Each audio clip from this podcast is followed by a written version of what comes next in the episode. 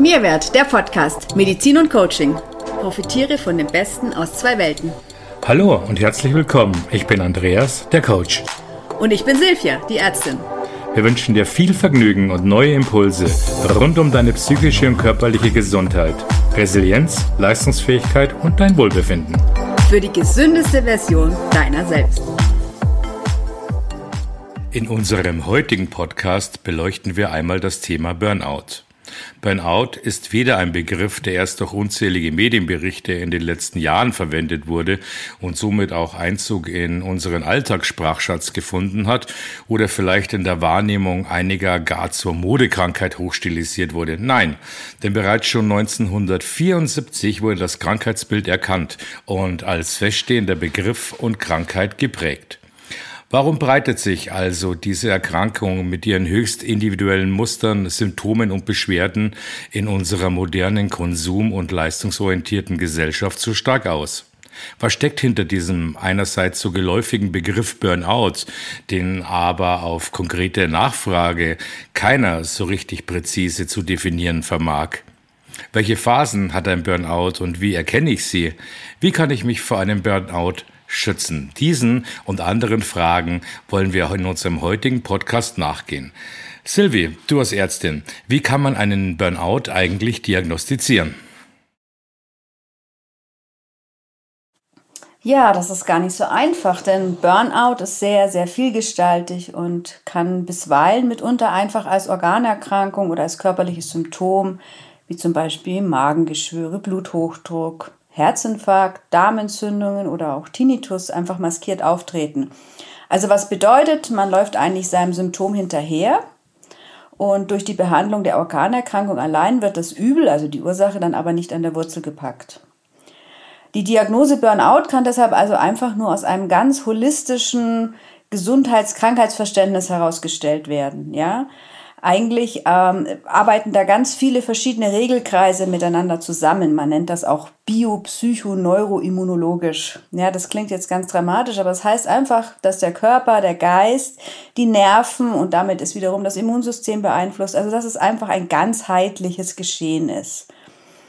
Ein Stichwort sind hier auch die Mitochondrien zum Beispiel, aber auf die gehen wir dann detailliert dann nochmal in einem anderen Podcast ein. Und dann gibt's natürlich so traditionellere Diagnostiker, Diagnostikerinnen, die sich am Kardinalsymptom der Depersonalisation orientieren. Das heißt, der oder die Betroffene fühlt sich zunehmend von seinem Arbeitsfeld abgetrennt. Und der bisher vertraute Arbeitsplatz wird als fremd bis feindlich erlebt und oft wird dies als ein Gefühl des Neben sich Stehens oder wie in Watte gepackt sein oder sich hinter einer Glasscheibe befinden mhm. beschrieben. In voller Ausprägung umfasst Burnout also die Erschöpfung aller Seinsbereiche und erreicht somit die Ebene der körperlichen, geistigen als auch der seelischen Erschöpfung. Als Beispiel aus unserer Praxis kann man vielleicht berichten, dass unter anderem schon die Planung und Durchführung eines für, für jedermann simplen Supermarkteinkaufs die man ja in Normalzeiten, also in einem psychisch und physisch gesunden ähm, Zustand, noch nebenher erledigt, bei einer Burnout-Erkrankung nicht nur zur tagesfüllenden Aufgabe, sondern auch zu einer tatsächlichen überfordernden Herausforderung werden. Sowohl die Empfindung und auch der damit verbundenen körperlichen Belastung, als auch den damit erlebten emotionalen Druck sowie den geistigen Planungsaufwand. All das äh, wird sehr belastend empfunden. Wenn man sich einmal ganz vereinfacht ansieht, wie die Entwicklung bei einem Burnout ist, dann kann man im Vorfeld grob äh, folgenden Ablauf beschreiben.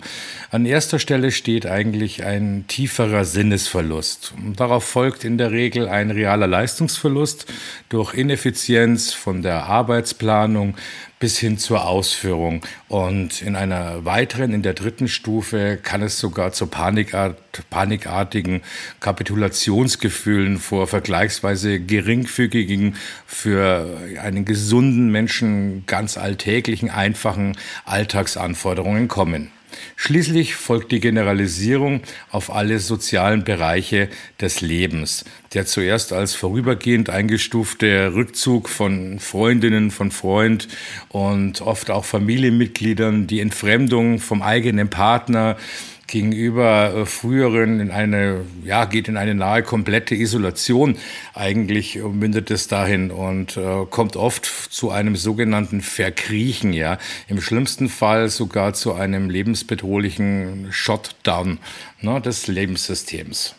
Ja, und die Begleitsymptomatik des sich so aufbauenden Burnouts ist dann sehr reichhaltig und reicht halt von Schlafstörungen, chronischer Müdigkeit, fehlendem Entspannungserlebnis, Appetitstörungen, Konzentrationsstörungen, Brain Fog, zwanghaften Gedankenkreisen, Antriebsstörungen, so einem allgemeinen Schwächegefühl oder auch Impulskontrollstörungen, ganz typisch, wenn man sehr schnell vielleicht an die Decke geht, ja. Natürlich gesteigerte Infektanfälligkeit, Migräne bis hin zu Tinnitus, also eine ganze Fülle von Symptomen, die da mit dabei sind. Auch Magengeschwüre hatten wir schon angesprochen, Blutdruck natürlich, Gefäßstörungen, Lipidoverlust ist auch äh, ganz wichtig, ist auch ein Hinweis. Also insgesamt wurden derzeit bereits mehr als 120 Symptome in Zusammenhang mit Burnout beobachtet die ihre Ursache eben oft auf Zellebene haben und damit auch erklären, warum letztendlich jedes Symptom auch ein Hinweis auf Burnout sein kann. Und ähm, gerade in dieser zum Teil unspezifischen Begleitsymptomatik, die für eine Vielzahl anderer Befindlichkeitsstörungen oder Erkrankungen ebenso Gültigkeit hat, liegt die Problematik eben in einer vorschnellen Burnout-Diagnostik, die andere psychische Leiden oder Organleiden übersieht und zu deren Verschlimmerung beitragen kann. Und besonders deswegen muss Burnout äh, einem sehr erfahrenen Diagnostiker oder Diagnostikerin zugeführt werden, um einfach die dahinterliegende Regulationsstörung und die, die typische Eintrittspforte ins Burnout ähm, vor anderen sehr ähnlich anmutenden Störungen einfach zu unterscheiden. Also da muss man schon sehr, sehr differenziert hingucken. Ja, Burnout ist nicht wie eine Infektionskrankheit, die, die plötzlich mit hohem Fieber beginnt oder einen charakteristischen Hautausschlag beginnt und man dann ganz klar die Symptome hat und äh, dahingehend einwirken kann. Burnout ist ganzheitlich zu sehen und zu erfassen. Burnout ist fortschreitend und ist ein sehr schleichender Prozess. Sozusagen vor unseren Augen findet er statt und bleibt oft lange unbemerkt im Dunkeln oder wird auch oftmals fehlinterpretiert bei Kollegen Kolleginnen, Mitarbeiterinnen und auch Vorgesetzten, mit denen wir ja oft jahrelang zusammenarbeiten, die einen gut kennen. Bemerkenswert ist hier auch, wie ich finde, dass die eigene Burnout-Gefährdung gerade von den wirklich Betroffenen bisweilen hartnäckig ignoriert wird. Na, da kommen dann auch Aussagen wie, ja, ich brauche Stress, positiven Stress und dann wird es auf Stress äh, projiziert aber ähm, die Symptome erstmal geleugnet. Schauen wir uns doch einfach mal an, wie sich ein Burnout entwickelt, hm, welche Grundlagen er hat. Da gibt es ein Modell mit, mit, mit zwölf Stadien, die man auch zusammenklustern kann. Fangen wir mal mit den ersten drei Stadien an. Im Stadium 1 kann man sagen, hier ist oftmals festzustellen, dass man einem Zwang unterliegt, sich zu beweisen. Der Wechsel vom Wunsch, etwas zu leisten, zum Zwang, sich beweisen zu müssen, ist hier die diese gefährliche Eintrittspforte, der man unterliegt. Ne? Verbissene Entschlossenheit und Dauerspannung im Sinne eines Turboantriebs, um den eigenen Ansprüchen genügen zu können. Man hängt die Messlatte also immer höher und versucht hier sich immer wieder zu steigern. Im darauf folgenden Stadium 2, wenn der Zwang zum Druck wird, kann man hier sagen, ne? ein verstärkter Einsatz, man hat oftmals ein schlechtes Gewissen, überspanntes Verantwortungsgefühl und das Erleben massiver Dringlichkeit von Aufgaben ähm, führt hier zu einer Druckausübung auf sich selbst und zu einem äh, verstärkten Einsatz. Man kann hier sagen oder als Überschrift finden, das muss jetzt sein. Na, man verliert die Priorisierung hier schon aus den Augen. Was ist wirklich wichtig? Was kann verschoben werden? Hier hat man wirklich schon sich selbst Druck und Dringlichkeit auferlegt. Im Stadium 3, wenn dann die eigenen Bedürfnisse schon vernachlässigt werden, hier werden die Bedürfnisse, die eigenen zurückgenommen. Die Aufmerksamkeit und die Sensibilität für sich selbst äh, reduzieren sich. Die mit sich selbst in Verbindung zu bleiben, äh, fällt immer schwerer. Ein starres Fixieren auf eine Aufgabe, die man hat, ja, ähm, ist hier ganz deutlich zu erkennen. Aber auch schon erste Erschöpfungsgefühle, bisweilen auch auch schon Fehler, Fehlleistungen, die sich einschleichen und äh, ab und an auch eine gewisse Vergesslichkeit ja, die man so auf den ersten Blick erstmal gar nicht wahrnimmt. Und wenn die Dinge abgefordert sind und äh, der Termin ansteht, erschreckt man. Oh, wie konnte ich das vergessen? Ja, ganz interessant. Also wenn man so ein Fazit der ersten drei Stadien zieht, dass eigentlich gerade Menschen auch mit hoher Leistungsbereitschaft und inhaltlicher Vision im Gegensatz, äh, im Gegensatz, im Gegenzug für die Erreichung ihrer Ziele ähm, einfach so auch diese Devise haben, ne? ohne Fleiß kein Preis. Also die halt einfach äh, ihre eigenen Bedürfnisse hinten anstellen, verdrängen, äh, sich selbst unheimlich einschränken. Und was hier natürlich aus medizinischer Sicht auch sehr interessant ist, dass wir hier einfach auch genetische Komponenten finden, die ich ziemlich wichtig finde. Also, ähm, ich werde wieder ein bisschen wissenschaftlich, ne? eine Störung im Bereich des sogenannten COMT Enzyms, ja, man nennt das COMT-Polymorphismus, ja. Also, COMT ist ein Enzym, ein bestimmtes Enzym. Das heißt Katecholamin, äh, Methyltransferase. Ich kann heute nicht sprechen, sorry. Hm. Ähm, aber äh, das ist auch gar nicht wichtig, wie das heißt. Aber das kann eine bestimmte Variation haben, genetisch, ja. Und wenn es diese Variation hat, diesen Polymorphismus, dann kommt es zu einem langsameren Abbau von Stresshormonen. Das heißt also, Menschen, die an diesem Polymorphismus leiden, und das sind nicht wenige, es sind relativ viele, wenn, wenn wir äh, gucken, ähm, die können die Stresshormone langsamer abbauen. Das heißt, sie laufen also auf Vollgas. Sie haben also immer mehr Adrenalin im Blut, weil es ja langsamer abgebaut wird. Und die neigen dazu, oft über ihre Grenzen zu gehen, aufgrund dieses Adrenalins, mhm. was sie ja im Körper haben. Ja, also das Fatale daran ist aber einfach, dass genau diese Menschen ja eigentlich mehr Regeneration bräuchten, ja, weil sie es ja langsamer abbauen könnten. Ja, also sie bräuchten ja eigentlich mehr, ähm, mehr Ruhephasen, um eben ihr vegetatives Nervensystem auszugleichen, ja, um ihren Parasympathikus, ne, diesen Ruhenerv, ähm, zu aktivieren, um in die Regeneration zu kommen. Aber da sie ja so viel Adrenalin im Blut haben und das nicht abgebaut wird, dann laufen die sozusagen mit Vollgas gegen die Wand und somit mit Vollgas vielleicht in den Burnout. Und sie fühlen sich anfangs wahrscheinlich auch noch gut dabei, ne? weil sie sind ja gepusht. Yeah. Ja. Und ähm, genau diese Variante finden wir überraschend oft natürlich, oder was heißt überraschend oft? Natürlicherweise in Führungspositionen, ja wo wir ja auch wiederum ganz häufig auch ein Burnout finden, was relativ schnell in Anführungsstrichen äh, eintritt. Ne? Also off offensichtlich schnell, aber es ist natürlich nicht schnell, ne? aber es kommt durch diesen ständigen Adrenalinpegel. Also ich halte es für total wichtig, dass wir auch sowas wissen und wir können sowas in der Praxis natürlich auch messen, wenn wir das vermuten, weil ich finde, das ist unheimlich wichtig für denjenigen, dass er äh, dann auch weiß, wenn er das hat, dass er da adäquat damit umgeht und er lernt eben genau äh, da prophylaktisch zu handeln. Ja. Aber lass uns weitergehen an den Stadien. Das folgt Stadium 4, oder? Ja, genau. Wir sind in Stadium 4 oder, um es mal ein bisschen zu versinnbildlichen, im Prinzip ist es wie eine Treppe mit zwölf Stufen, die in den Keller runterführt. Ne? Jetzt sind wir in Stadium 4, also in der vierten Stufe. Und hier sieht man schon auch das, was du gerade gesagt hast. Ähm, man will sich unbewusst irgendwie schon Freiräume schaffen. Das heißt, man greift hier zu etwas, was sehr viel Kraft und Energie kostet, nämlich Konflikte. Und Konflikte werden hier verdrängt. Das heißt, die Verleugnung wird hier gefestigt. Man ist im Bereich einer Rationalisierung äh, von der Bewertung von Themen. Man verleugnet äh, und verschiebt Konflikte, ähm, auch die, die auftreten. Und was hier ganz deutlich wird, ist, dass äh, gerade Ersatzbefriedigungen ähm, aufpoppen. Ja, zum Beispiel äh, mehr essen, rauchen, Alkoholgenuss, shoppen gehen. Aber auch schon ähm, chronische Müdigkeit, körperliche Einbrüche. Und das kann man durchaus sagen, diese Müdigkeit Müdigkeit, diese körperlichen Einbrüche sind natürlich vom Körper erzwungene Auszeiten. Und die treten hier im Stadium 4 vermehrt auf. Darauf folgt das nächste Stadium, die nächste Stufe, hinunter in den Keller. Ähm, eine sehr dramatische, wie ich persönlich finde. Ähm, hier werden die Werte umgedeutet. Also das Zwischenmenschliche verliert an Wert. Statt sich der Situation zu stellen, in der man ist, ja, verlieren emotionale Werte an Bedeutung zunehmende Verhärtung und, und Berechnung, übertriebenes Kontrollbedürfnis äh, wird hier sehr, sehr oft äh, festgestellt und tritt zutage, aber auch schon ein Gefühl der Verwirrung und äh, eine Entwertung sozialer Kontakte. Ne? Die werden gar nicht mehr als so wichtig empfunden. Darauf folgt dann das Stadium 6. Es geht weiter runter in den Keller. Ähm, da kann man sagen, dass sich die abzeichnenden Probleme äh, ganz deutlich verleugnet werden. Ne? Die Spirale der Verleugnung wird hier viel enger.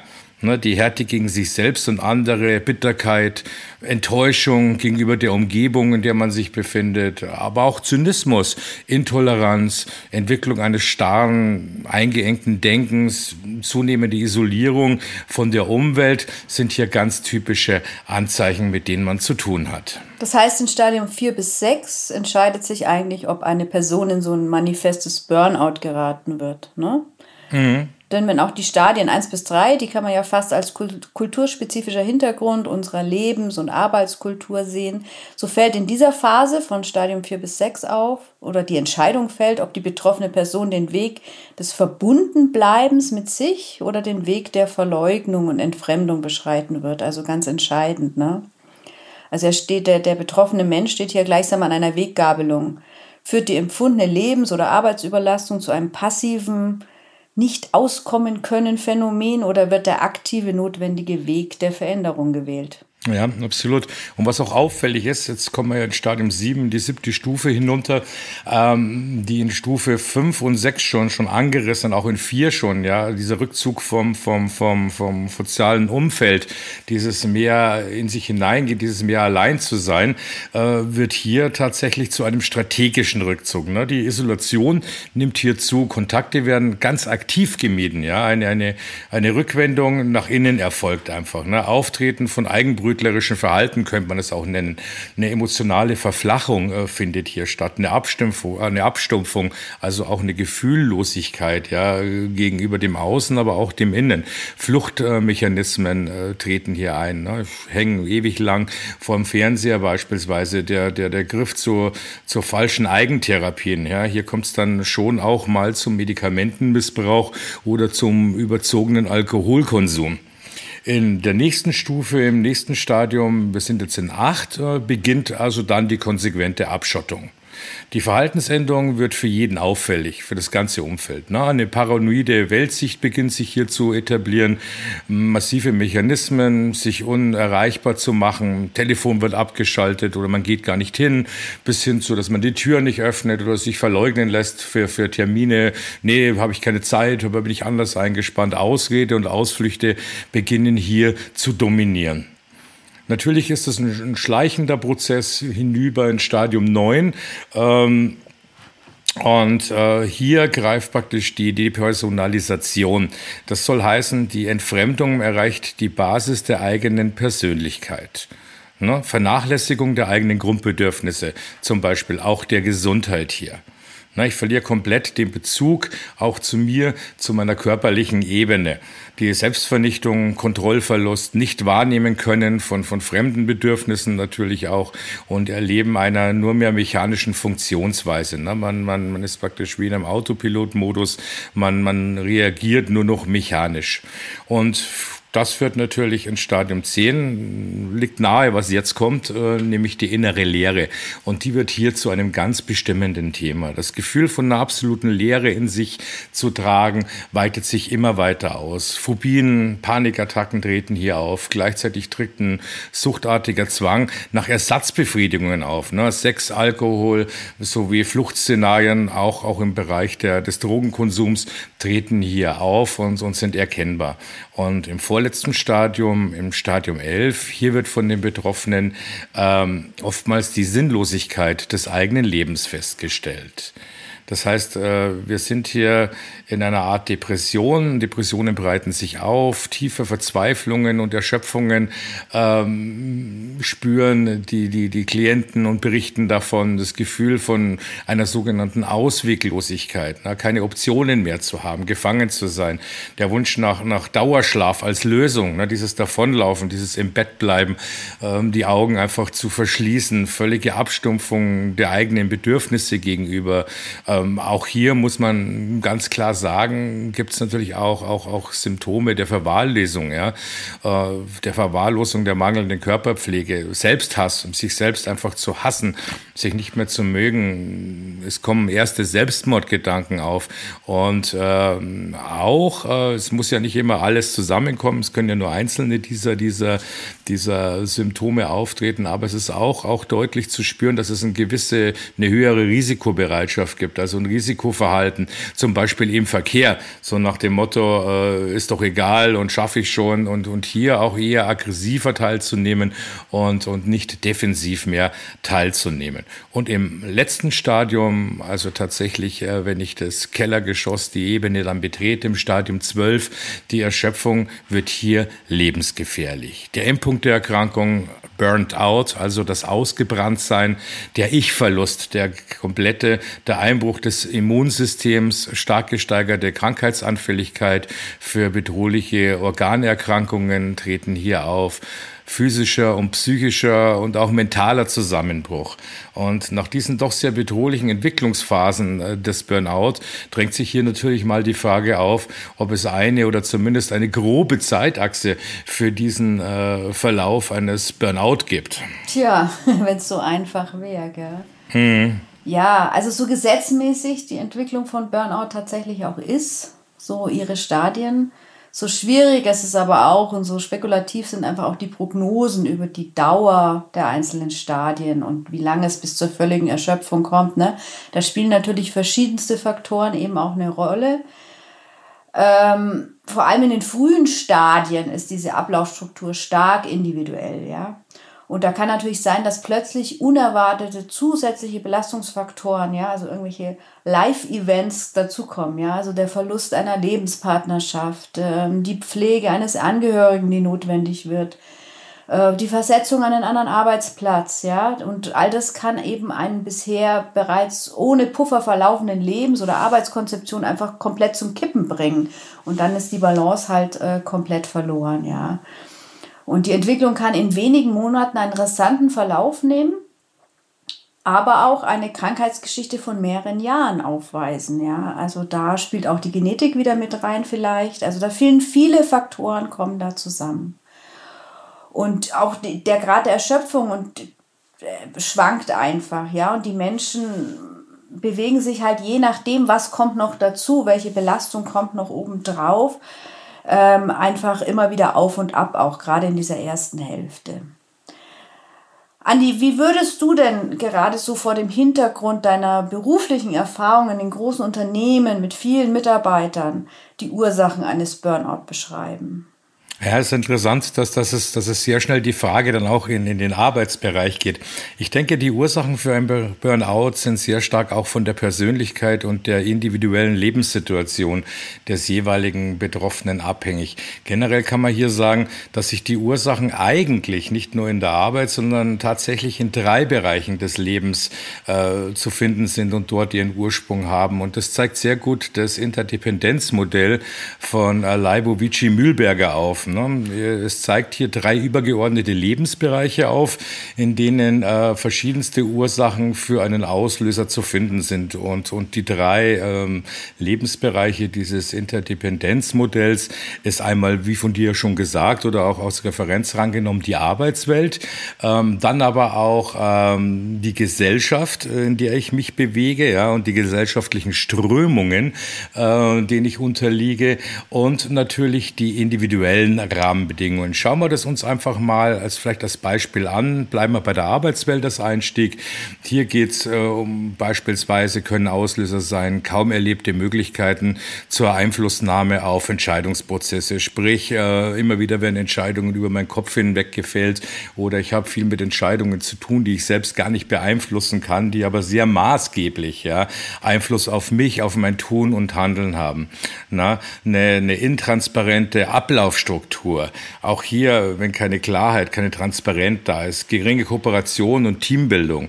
Na, wenn man nicht aufgenommen ist, wenn das Team nicht funktioniert, wenn Unruhe drin ist, wenn Stress im Team ist, wenn, wenn, wenn Politik und Neid äh, zu Themen werden, man sich abgrenzen muss. Ne? Eine starke Konkurrenzförderung natürlich auch, die oftmals auch von Unternehmen natürlich auch gezwungen wird und dann gerne mal begründet wird mit einer, mit einem gesunden äh, Wettbewerbsumfeld.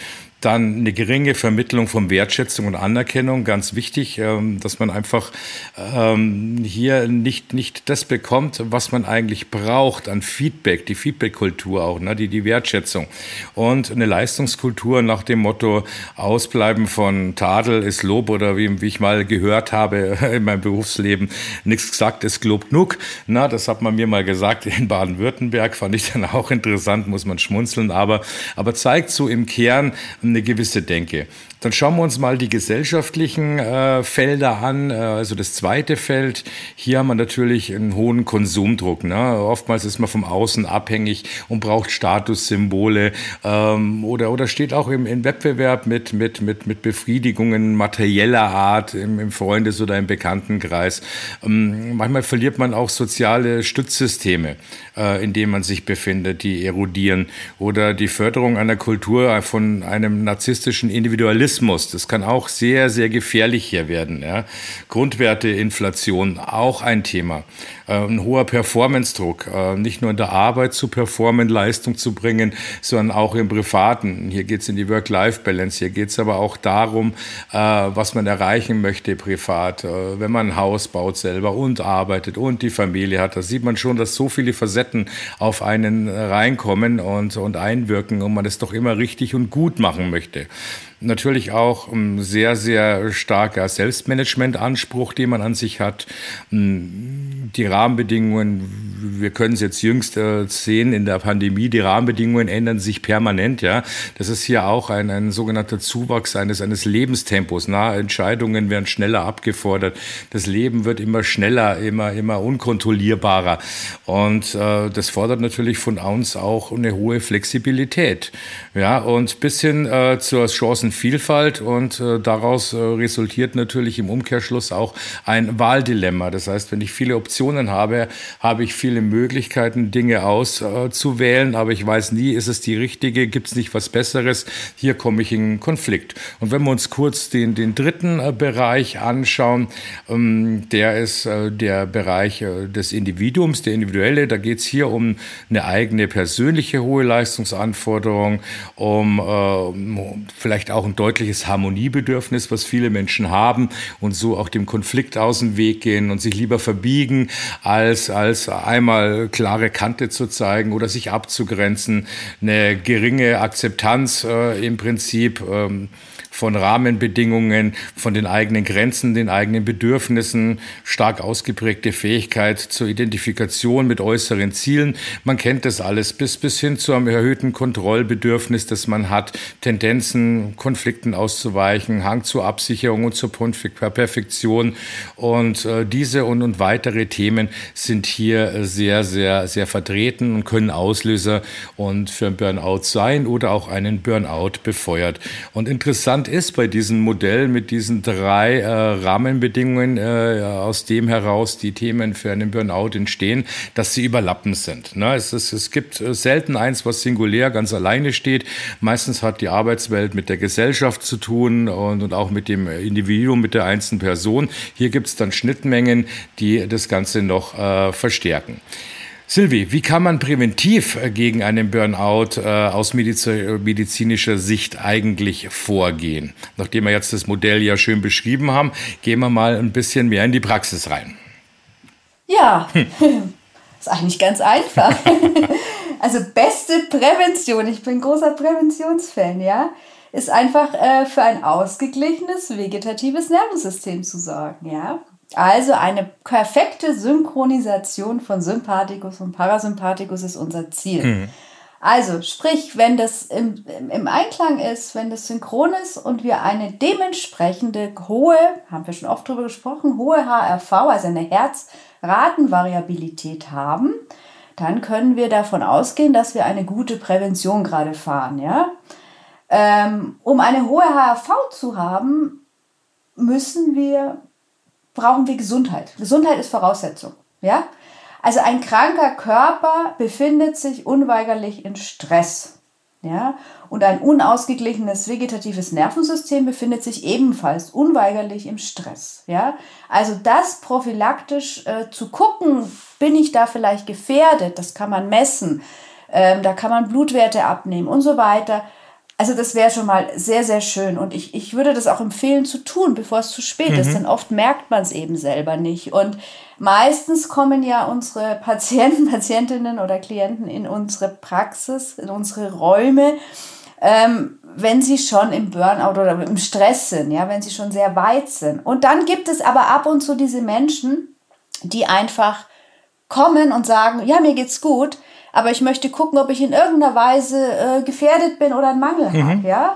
Also die möchten einfach prophylaktisch auf eine ausreichende Nährstoffversorgung achten. Ja, da kann man einfach mal alle halbe Jahr gucken, Blut abnehmen. Ja, man kann äh, gucken, ob der Darm intakt ist. Der ist ganz, ganz wichtig hier auch in Bezug auf Stress. Ja, ähm, wie ist der Stresslevel eben? Wie ist die HRV? Kann ich messen. Ja, wie ist die aktive Regeneration? Ja, und aktive Regeneration heißt eben nicht regenerieren, äh, verwechseln viele mit abends tot auf die, auf die, aufs Sofa zu fallen, ja. Das ist nicht Regeneration, das ist Erschöpfung, ja. Also für mich ist aktive Regeneration so diese Frage, was erfüllt meine Seele? Was kann ich tun, dass es mir wirklich gut tut? Und dabei bewege ich mich auch, ja. Da gehe ich in den Wald oder so, ne, an die Schwammer genau. suchen, ja, oder sowas. Also das sind Dinge, was, was, überhaupt mal wieder drüber nachdenken, was erfüllt meine Seele. Aber auch so Dinge wie, was wir dann auch messen in der Prophylaxe ist, wie intakt sind denn die Mitochondrien? Die Mitochondrien, diese, die, die, die zuständig sind für die Energieproduktion auf Zellebene, also die einfach unser ATP, unsere Energie produzieren, denn ohne diese Energie geht nichts. Ja, also vielleicht ist das schon runtergefahren, können wir auch prophylaktisch gucken.